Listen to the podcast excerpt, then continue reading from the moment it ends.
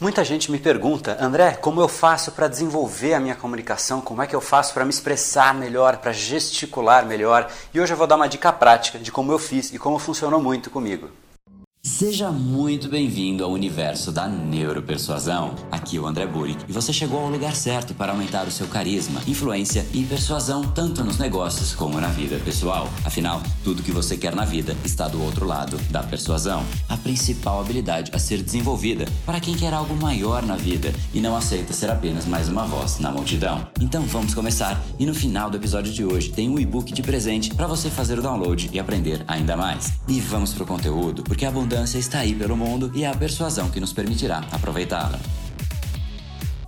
Fala pessoal, André do Brain Power, Academia Cerebral e criador do método Neuropersuasão. E esse é mais um vídeo da série diária sobre neuropersuasão, em que você vai aprender a cada dia uma técnica, uma ferramenta nova para você colocar em prática e aumentar o seu poder de persuasão, impactar as pessoas, cativar as pessoas. E hoje a gente vai falar especificamente de uma ferramenta que eu uso e que eu coloco em prática para efetivamente melhorar a minha comunicação dia após dia. Eu tenho usado e tem funcionado comigo, então eu quero dividir com você para também você poder colocar em prática e ter esse esse benefício.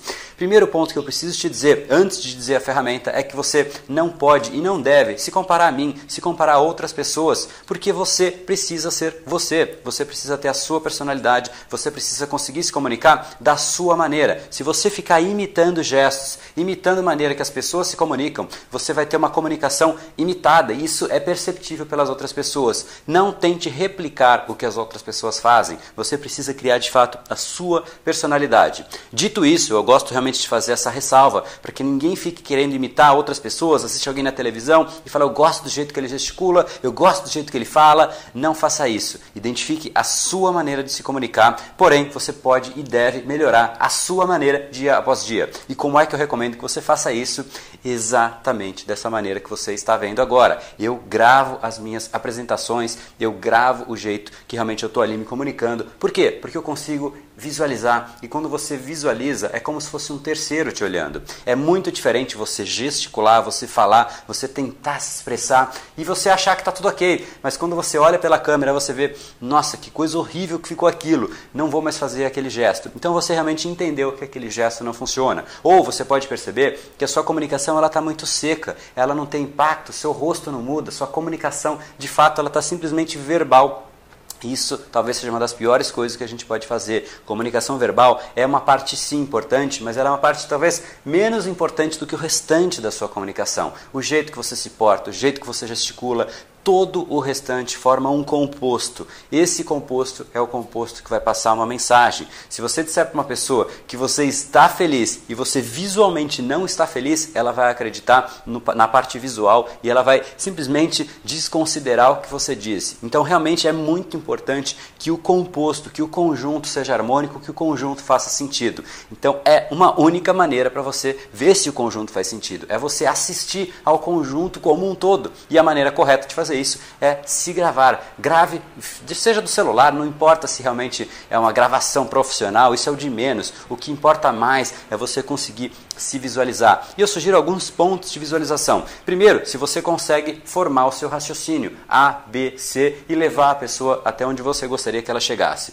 Esse é um ponto, é um ponto mais de conteúdo. E segundo, é para ver realmente se o seu conteúdo ele está sendo passado com a animação correta, com o estado emocional que você quer passar. Se você quer persuadir uma pessoa, você tem que estar tá animado. Se você está desanimado, a pessoa não quer te seguir, ela não quer ouvir o que você tem a dizer. Então, se é alguma coisa realmente que você quer levar a pessoa para que ela entre em ação, faça alguma coisa, você precisa fazer, levar, conduzir emocionalmente a pessoa para aquele ponto. Não só conduzir o conteúdo, mas conduzir a emoção também. Então eu sugiro que seja esse segundo ponto de análise. Analise se você realmente consegue persuadir visualmente, persuadir emocionalmente e persuadir, persuadir do ponto de vista de conteúdo também a pessoa.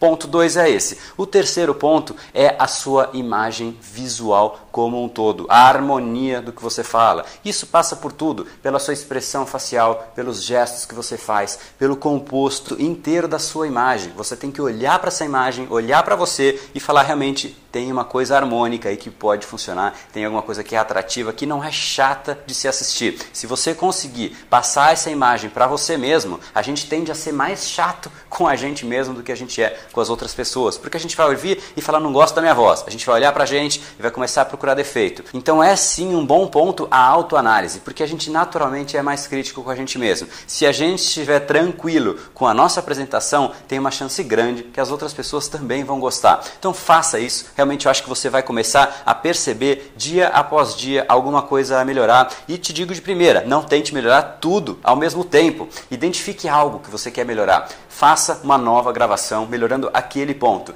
E quando você fizer essa gravação, você vê se deu certo ou se não deu certo. Se deu certo, ótimo. Passo 2, você identifica uma nova coisa que você precisa se desenvolver, algo que você ainda acha que não está muito redondo, e aí você vai lá e trabalha aquele ponto também. E assim você vai dia após dia. E não tem jeito de você não melhorar, porque você realmente vai passo a passo. Se você quiser fazer tudo de uma vez, eu acho que a chance é muito baixa que você tenha sucesso nesse percurso. Então, vai passo a passo, que eu acho sim que você vai ter um resultado muito bacana. E esse foi o episódio de hoje. Como falamos no começo, a abundância está aí pelo mundo. Se não está em você como você gostaria, é porque falta o imã para atraí-la. Portanto, não perca mais tempo e venha conhecer a persuasão mais profunda de todas, a neuropersuasão. Conheça agora mais técnicas baixando seu e-book gratuito em neuropersuasão.com.br/podcast. E não perca a próxima semana da persuasão. Será uma semana de aulas cobrindo em profundidade o método neuropersuasão, que envolve neurociência, neuroeconomia, programação neurolinguística, para você efetivamente ter todas as ferramentas e levar a sua influência e os seus resultados para um outro patamar.